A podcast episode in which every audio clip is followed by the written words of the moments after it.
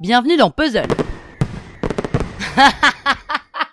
Alors pour attaquer cette dernière semaine du mois de juillet, toute l'équipe de Puzzle va vous parler d'humour. Livre d'humour, podcast d'humour, la dernière comédie à aller voir au cinéma, et on aura aussi l'interview d'un humoriste. Alors chauffez bien vos mandibules parce que cette semaine vous allez vous marrer. Et moi aujourd'hui, ben, je vais vous parler d'humour. Ah, ah, ça tombe bien. Alors j'espère que cette chronique vous fera autant rire en l'écoutant que je me suis marré en l'écrivant. Le problème avec l'humour, c'est que si tout le monde a priori sait rigoler, personne ne rit toujours pour les mêmes choses. Mais on va quand même reprendre la base. Déjà, qu'est-ce que l'humour? Il faut savoir que le mot humour vient de l'anglais humor, qui lui-même vient du français humeur. D'où l'expression je meurs de rire. Non, rien à voir. Euh, le mot humour apparaît pour la première fois en français au XVIIIe siècle grâce aux liens qu'ont entretenu les penseurs des Lumières avec les philosophes britanniques. Ce qui veut quand même dire qu'avant le XVIIIe siècle, les gens ne savaient pas mettre de mots sur cette forme d'esprit. Ou alors ils riaient pas, tout simplement. Quelle tristesse, mais quelle tristesse Bah oui, c'est hyper triste, parce que l'humour est quand même associé au comique, à ce qui fait rire, et il existe d'ailleurs six formes de comique. Donc on a le comique de situation, Genre, un type fait ses courses au supermarché et tout d'un coup, bah, il se retrouve en slip parce que son Bermuda est trop grand. Hyper drôle.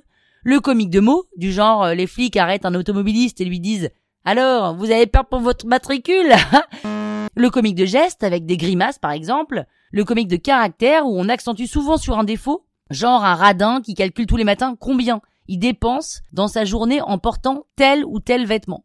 Le comique de mœurs, où on se fout d'une époque ou d'un milieu social ou d'un snobisme, Genre, euh, ça me choque pas tellement finalement de payer un t-shirt blanc 500 euros. Enfin, c'est quand même le seul vêtement qui va avec tout. Et enfin, le comique de répétition qu'on connaît aussi sous le nom anglais, décidément, de running gag. Par exemple, je me casse la figure à cause d'une marche, je me relève, je me recasse la figure, et alors même que je fais attention pour ne pas me recasser la figure, eh ben, ha, je me recasse la figure. Donc l'humour finalement c'est une sorte de chassé-croisé de comique, d'ironie, de burlesque et le trait d'esprit. Mais si l'humour est une forme d'esprit, c'est aussi parfois, et pour beaucoup, un médicament. Quoi de mieux que quelqu'un qui nous fait marrer quand on est déprimé, stressé ou angoissé? Mais la question qui se pose le plus souvent, c'est est-ce qu'on peut rire de tout? Ah bah alors ça, j'en sais rien, j'ai pas la réponse parce que c'est très très personnel. Est-ce que rire d'une situation glauque rend la situation moins glauque? Non, mais elle peut arriver à dédramatiser parce que si l'on est fataliste, rien n'est grave finalement, tant qu'on est en vie. On est sur cette terre un plus ou moins long moment, et est-ce qu'il ne faut pas essayer d'en tirer le positif même quand des choses graves nous atteignent? Est-ce que la vie c'est pas comme un jeu vidéo? Dont on serait le personnage principal qui doit sauver une princesse, se battre avec des méchants ou même faire la guerre Je sais pas s'il faut rire de tout, mais en tous les cas, ça n'aggravera en rien une situation si on en rigole. Bon, finalement cette chronique n'était pas marrante marrante, mais j'espère que ça vous a quand même donné envie de rire plus, plus souvent. Parce que ce dont je suis sûr, c'est que le rire permet le lâcher prise et lâcher prise, même si c'est pas forcément marrant marrant, ça fait du bien. Oh, merde, c'est pas le bon son. Merde. Eh bien, euh, rendez-vous demain pour écouter Karen qui va nous parler des livres d'humour à lire absolument. Et moi, je vous retrouve dans deux semaines pour une prochaine chronique dans le Pénélope Show.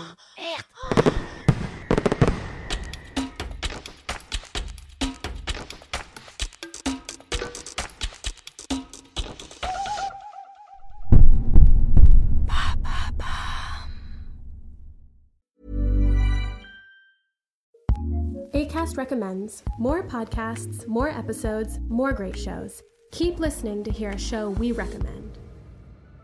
Hey, friends, it's me, Sharon McMahon, longtime government and law teacher and host of the Sharon Says So podcast. Each week on Sharon Says So, I do a deep dive into fascinating historical stories, state by state, to share the history of America that you probably haven't heard. I bring you stories of espionage, sled dog heroes, presidential scandals, changemakers, law defiers, and more. And weekly, I have some of the nation's most prolific thought leaders and creators. We talk about a huge variety of fascinating topics. New episodes of the Sharon Says So podcast are released every Monday, Wednesday, and Friday, and are available on the ACAST app or wherever you like to listen. Tune in and subscribe today for your fill of brain tingling moments.